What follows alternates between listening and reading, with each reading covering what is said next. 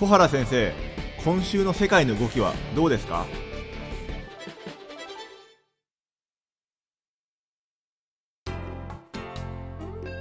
えー皆さんこんにちは。オトバンクの上田です、あ皆さんこんにちは。東京大学の小原です。えーでは早速ですけれども先生本日はどんなお題でしょうか？えーっとですね今日はちょっとお中休み的なところがあるのではい。ちょっとですね中長期的なその話をですねはい。してみたいと思うんですけどえ北極海。ー、北極ですか？北極海の話をちょっとしてみたいと思うんですね。南極ではなくて、えそれであの上田さんもご承知のように、はい。気候変動、ええ。まあ、あの地球温暖化なんていう言葉もありますけど、ー、はい。氷が溶けちゃってるんですよね今ね。はいそれで大変ないろんな変化っていうのがまあ世界中で起きてる中で、えまあ、北極の氷が溶けるっていうのが、まあはい。海面上昇とかいろんなあの影響をですね、あのまあ、あのきまさに気候変動ですから、ー、はい。いろんなところでの自然災害があの起きてきてることをももちろん報道されてるわけですけど、日本も、はい。まあ、その影響になって北海道が暖かくなってるとかですね、はいその美味しい米が北海道で作れるようになったというようなプラスももちろんあるんですけど、はい。まあ、マイナスの方が大きくて、えで、実はその北極海の氷が溶け始めたことがですね、ー、はい。この北極海における、まあ、大国、主要国のですね、はい。主導権争いっていうのが、まあ、いろんな利益が思惑が交錯してですね、今はい。激しくなってるんです。その話をですね、ちょっと今日してみたいです。なんかあるんですか？僕全然イメージが今北極について湧いてないんですけども。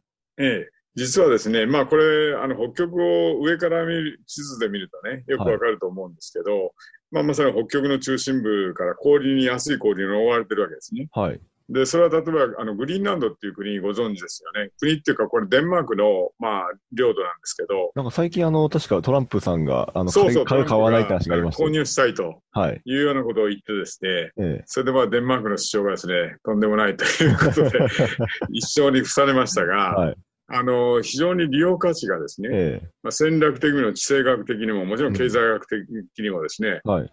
まあ、高まってきてるんです、北極がですね。なるほど。で、まあ、トランプさんがそういう発言をしたのもですね、ええ。まあ、まさに今言ったようないろんな利利用価値っていうんですかね、はい。そうしたものが非常に高まってる。で、はい。これにですね、中国が非常に関心を今示してるわけですね。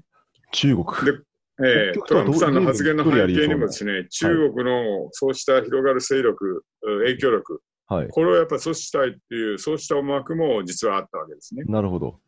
はい。ということで、ちょっとですね、今どんな動きがあるのかっていうのを、その、そう説明したいんですが、はい。まず北極の氷が溶けていって、ここで船が通れるような、ようなことになってくるとですね、はい。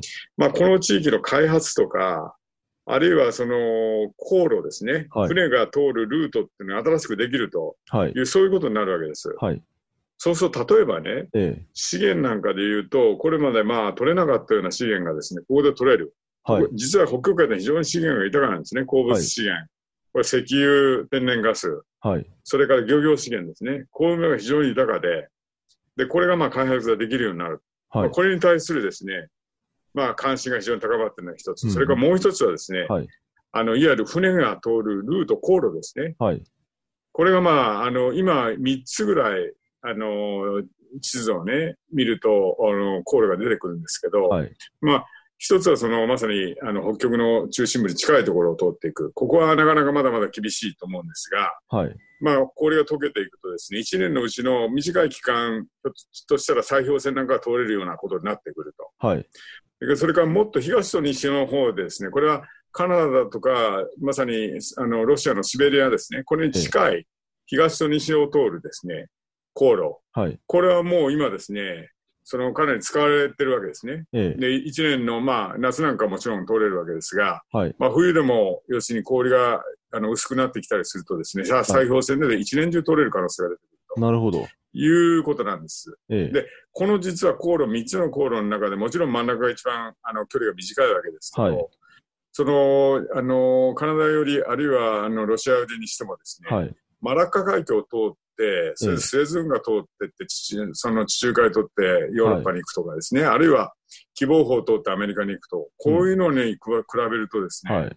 はるかに短縮されるんですよ。なるほどまあいろんな数字あの出てますけど、ええまああの、例えば船だと15日間ぐらいはい。短縮できるんだという、まあそうした数字もありますし、おかなりそうなるとできんですそうそう。そうなると、ええ。燃料が少なくなりますでしょ？確かに。そのコストが下がるわけですよね下。がりますね。ねそれからもう一つはね、そのやはりそのマラッカ海峡を通るとかいういうのはこれ、これまでもいろいろね、チョークポイントって言われますけど、はい。非常にこのうん海賊が出たりですね、はい。あるいは何か紛争があったりすると、非常に狭い海峡ですから、はい。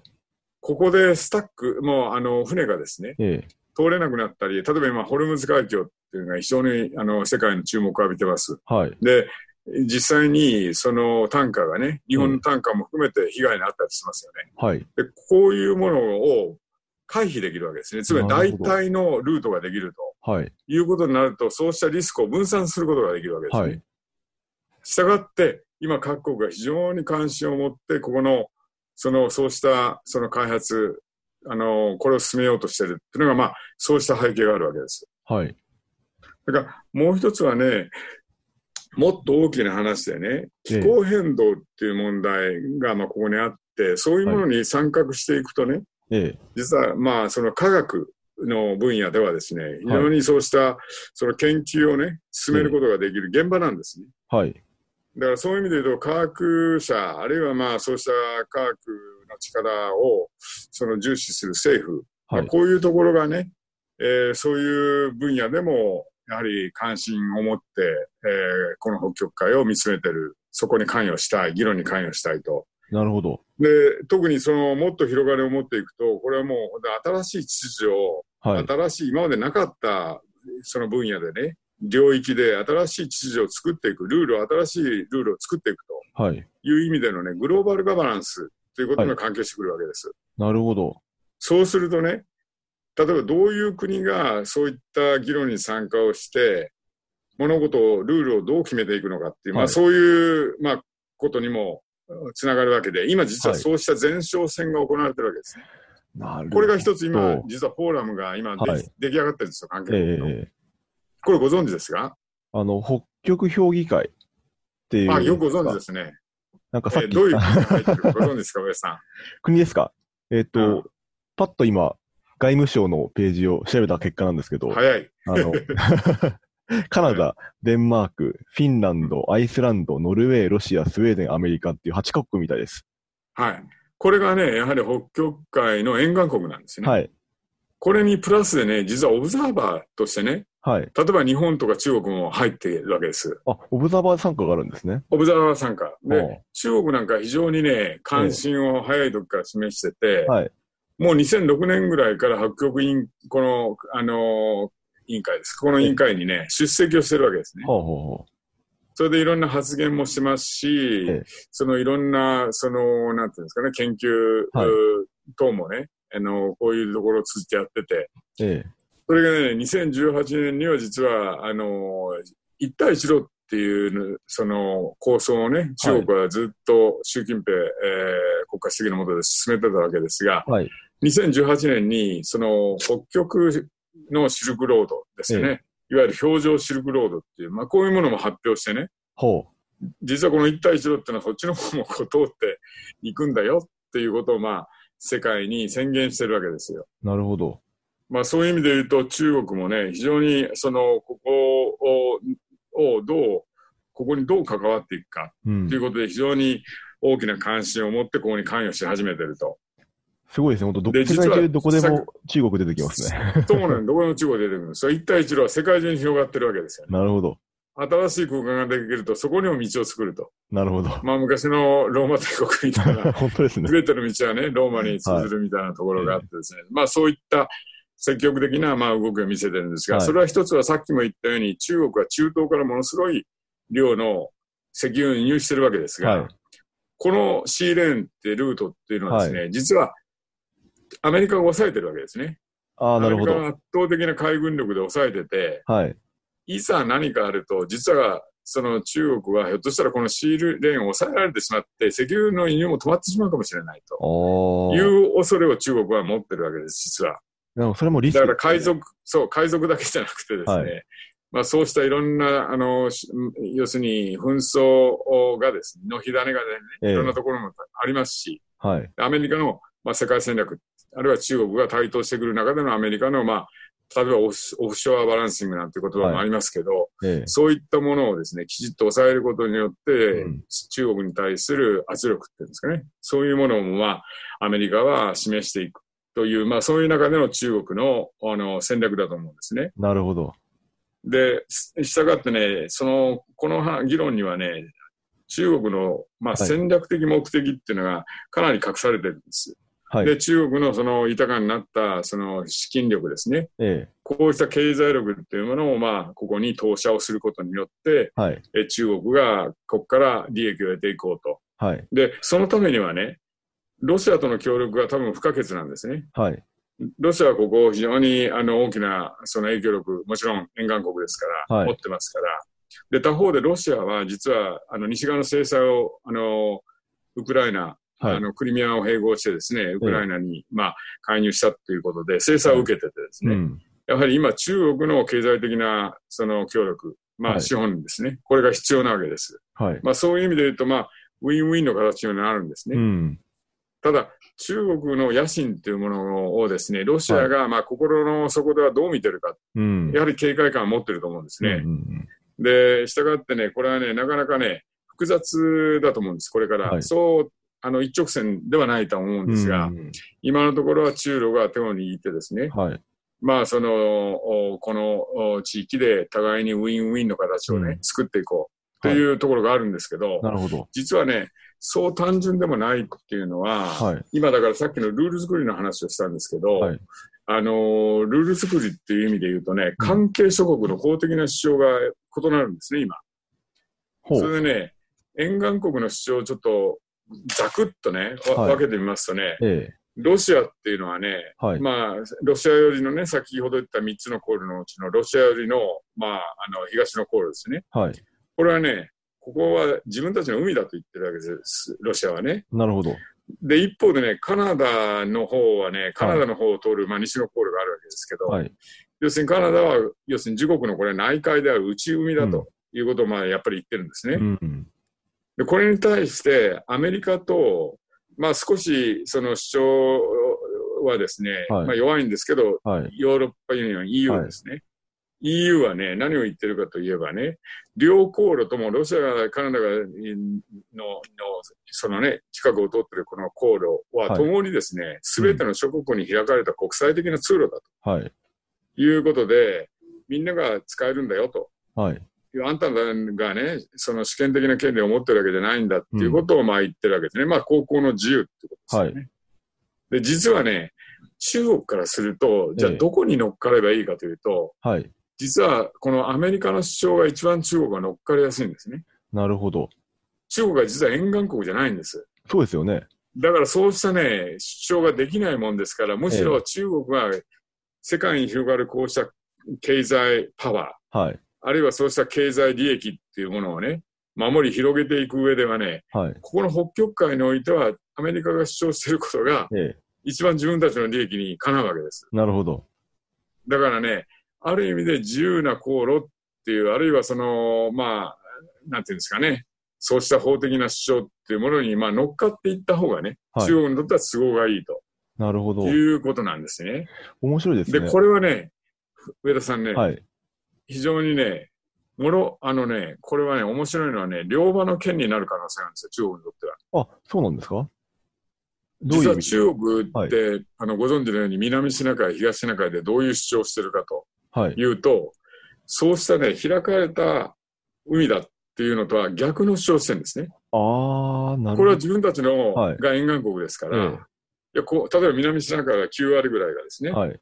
あれまあ、球団戦ということを彼は歴史的に、あのそうした根拠があるんだっていうことを主張してるんですね。はいまあ、牛の下とも言われてますけど、うんうん牛の下のかって形をしてる。はい。これは全部中国の主権的な権利が及ぶ、うんその海域なんだとはい。いうことを主張してるわけですね。うんうん。その中にある、例えば、あの、南沙諸島なんていうのは、これは大変な紛争の、まさに、その、一番ホットなですね、はい。えー地域になって出るわけです。で、あの、これに対しては、例えば国際法でね、要するにあの国連解放条約ってありますけど、ええそれの解釈をめぐってね、はい。えー国際仲裁裁判っていうのが行われて、フィリピンが提出したわけですが、はいもうその裁定も下ってて、うん。中国が主張していることは法的な根拠はありませんよということで、中国はもう敗れてるわけです。なるほどで、。それに対して中国はそんなは、ね、裁定っていうのはか、これは紙くずだと。うん。全然そんなの受け入れないと。はい。いうんで、拒否してるわけですが、なるほど。だから一方ではそういうことをしながら、ええ。北極海になるとですね、はい。そうじゃないよと、沿岸国のがそんなね、勝手な主張するのはいけませんと、これはみんなに開かれた海ですっていうこと、これダブルスタンダードになっちゃうわけです。そうですね。ああだこれはね、中国の法的な議論をね、グローバルには弱めることになってくるとあ思うんー。ですよ。だからね、そういう意味でね、いろんな意味を含んだ、この北極海なんですよ。えそれでね、北極海でね、今のもう一つのそのエネルギーのはい分野などにもね、ええ。まあ、こ今後ルール作りが広がると思うんですけどね、今はね、そのもうちょっと手前のね、漁業の分野で、実はそのルール作りっていうのが始まりってるんですね、今。はい。で、あの、もともとね、この、そうしたルール作りの先例っていうのは、ええ。南極大陸にあるんですよ。はい。で、南極大陸っていうのは、もうまさにね、120世紀の初めですよ。これいろんなね、探検家が行ってね、それで、あの、各国がまあ、そのいろんな主張をし始めたわけですね。はい。これ、うちの領領領有権、うちの領有権あるよ、とか、ええもうそうなってくると、これ南極っていうものが各国のそうした利害の対立するような政治的なバトルの場になるんで、はい。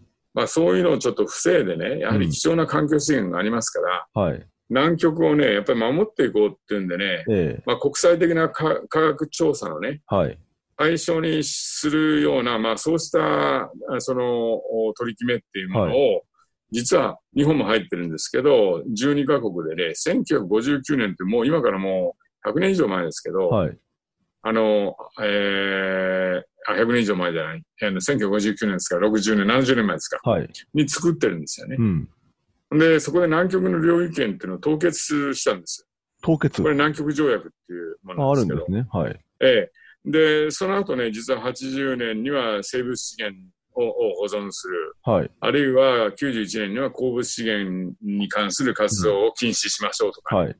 まあ、ルール化、厳しいルールがそこに作られていって、はいそれで南極をみんな今、その地球全体のね、ええ人類の、まあ、財産だということで、みんなでね、これを守っていこうという、まあ、そうした、いわゆるグログローバルガバナンスが。一応成功してできてるわけです。はいはいはい。だから、こう、そうした先例があるので、ええまあ、それに基づいて、北極についても、まあ、ルール作りを進めていこうとはい。いう機運もですね、一歩にあるわけですね。うんうんだからそこをやはり日本なんかが一生懸命そのイニシアチブを取ってね、やっていかないといけないと思うんですよね。うん。うんうん。で、今のさっき言った漁業の枠組みっていうの議論っていうのは、うん。はい。今、あのーその日本なんかも入ってですね、ええ。議論が進められてるんですが、その、はいまあ対象地域がね、うん。さっき言った、いわゆるその沿岸国、北極海の沿岸国の、はい。いわゆる排他的経済水域200海であるわけですが、はいはいはい。そこに挟まれたええ。あの、航海ですね。まあ、あの、まさに、あの、自由な海。はい。この航海がね、だいたい280万平方キロぐらいなんですけど、はい。えーっと、地中海と同じぐらいの面積です。ああ、そのぐらい、えええそのぐらいの面積について、はい今、漁業、この、の枠組みですね。うん例えば、その、漁獲を、漁獲量、漁獲量をどうするかとかですね。はい。その取れる魚種をどうするかっていうものについてですね、やっぱり共同調査っていうのを始めようとうん。まあ、いうことに今なってるんですね。なるほど。だから、多分、あの、将来的に近い将来、共同管理の組織っていうのが、はいまあ、作られて、うん。それでもって、まあ、そうした組織もできた、あの、いわゆる漁業分野でのがグローバルガバナンスっていうのがそこにできてくる。うんまあ、そういうのができるとね、その先に、多分、エネルギー資源についてもですね、うん。そうした話し合いっていうのが進んでいく可能性はあると思うんですね。なるほど。ええ。で、今ね、しえ資源で言うとね、有名なのが、そのヤマル半島にね、はい開設されてる液化天然ガス LNG ですね。ああ。この工場はいがあるんですね。えで、これはね、実は日本も関係してて、え。ええ。あのー最近も報道があの、あありましたよ。えええっとね、これはあの、こあのロシアのね、おガスの大手で、ノバテクっていう、まあ、企業があるわけですけど、はい。そこからね、日本は実は LNG を、あの、初めてね、あの、日本に、えー輸入してるんですね。はい。これはあの、北九州のターミナルで、えーそのヤマル NLG から、まあ、出荷した、その、お LNG をね、はい。えー積み下ろしてるわけです。はい。で、これはまあ、ヤマルには中国企業なんかも出資してるんですけど、はい。フランスのトタールが、まあえ、長期契約でね、はい。と、あ出資してる、まあ、フフランストタールとの、まあ、長期契約で輸出されたものなんですけど、うんうん。実、あの、航路はね、実はね、えっと、最、この、砕氷船、まあ、砕氷船、え、あの、LNG タンカーですね。はい。これで北極海を航行して、ヨーロッパの方に出てるんですね。はい。ヨーロッパの方に出て、そこで LNG 船に積み替えて、スエズ運河を通過して、はい。日本に到着してるんです。ほうほうほだから、まあ、その、あの、ヤマル自身がね、これヨーロあの、シベリアの方のヨーロッパの方側にありますから、そっちの方を通って、あの、来たんですが、えはい。将来的にはね、要するにその、えーっと、そ、西の方に行かないで、はい。東の方にうん。出て、うんで、オホーツク海から日本にということだってあると思うんですね。ああ、確かに。えーだから北極海航路っていうのはそういう意味で、これから、まあ、氷がどう、どう溶けていくかっていうことによって、航路もね、うん。その、その一年中の中で、どのぐらい本当に、その長い期間、うん。えーかつ、その安全にね、うん。その砕氷船でもね、どのぐらいの砕氷船であれば、要するにその航行できるのかとうん。いう、まあそういう話になってくるんですね。はい中国も実はもう、あの砕氷船をね、実は原子力の砕氷船っていうのを今建設してるんですね。随分すごい大き、大き、大掛かというか、はい。ええでね、問題はね、さらに、あの、今後ね、警戒しないといけないのは、はい。いわゆる安全保障の意味合いっていうのがやっぱり出てきてるわけです。はい。で、中国の中でもね、やっぱり中国の人民解放軍っていうのをこの展開したらどうかなんていう声もあって、はい。で、いわゆるロシア自身は、北極のまあ軍事化っていうものをね、うん。念頭に置いてる可能性があって、はい。まあ実はそれをアメリカはもちろん警戒をしてますが、中国も実はね、はい。さっきロシアとのパートナーシップと言いましたけど、ここが軍事化されちゃうとね、はい。中国からするとね、ロシアとの関係が良くても、うん中国の念頭にあるのは貿易商業的な利益ですから、うん。ここがやっぱり米ロがね、NATO なんかともそうなんですが、まあ、その紛争の火種になるようなはい。ことになるとね、この一帯一路っていうのはまさに経済的な利益で動いてる話ですから、はい。まあ、そうしたその紛争は回避をしたいと。はい。で、できれば、な平和と安全をここで維持をしてですね、うん。まあ、それによって中国の、まあ、経済的な利益っていうものを、まあ、えー拡大していきたいとはい。いうのが多分一番大きなもあの目的、動機だと思うんですね。うん。まあ、そういう意味で言うと、じゃあの、まあ、まさにそのこれからのグローバルガバナンスという意味で言うと、この北極っていうものをですね、平和で安全なやっぱりゾーンにしていくとうん。いうことはね、これは中国も含めて、えーみんなで協力できる部分ではあると思うんですね。はい。はい。まあそういう中での日本企業の、えー利益。はい。まあもちろん日本はその資源非常に大事ですし、ええ。資源を世界からね、多角化していろんなところから入れることによって、はい。まああの、その安全といううー観点でもですね、えープラスになりますし、はい。あの、それから、ある意味で、さっき言ったようにコストも含めてですね、非常に日本のお利益にもお合致すると。はい。まあ、そういうことです。なるほど。だから、そういう意味で、まあ、これからもでね、この北極海、あのもちろん、どんどんあまり氷が溶けちゃうとね、はい。これはもう太平洋のさ、この前太平洋の話をしましたけど、太平洋の新島に、ツバルなんていう小さい島はね、はい。沈んでしまうとはいいうような、まあ、声まで、あの、出てますから、はい SOS が出てますから、はい。まあ、そういう意味で言うと、これ、あの、地球温暖化、まあ、気候変動に対する、あの、グローバルな協力っていうのは、これ進めていかないといけないと思うんですけど、うん。同時に、じ、あのー北極海では、はい。そうしたね、いろんな動きが、その、地球環境が変化することによって生まれてるとうんいうことにもね、我々は注意を向けていく必要があると思います。なるほど。まさかその環境変動の結果、まあその、そうなんです。曲でそこまであのいろんな外交的なものがあるとは想像しなかったので結構面白かったです。そうですか。はいそれは良かったです。はい。はい。ということで今日は、はい北極海をめぐる、まあ、大国の攻防といいますか、まあ、はいそういうお話をさせていただきました。はい。どうもありがとうございました。えどうもありがとうございました。はい。じゃあ失礼いたします。ます。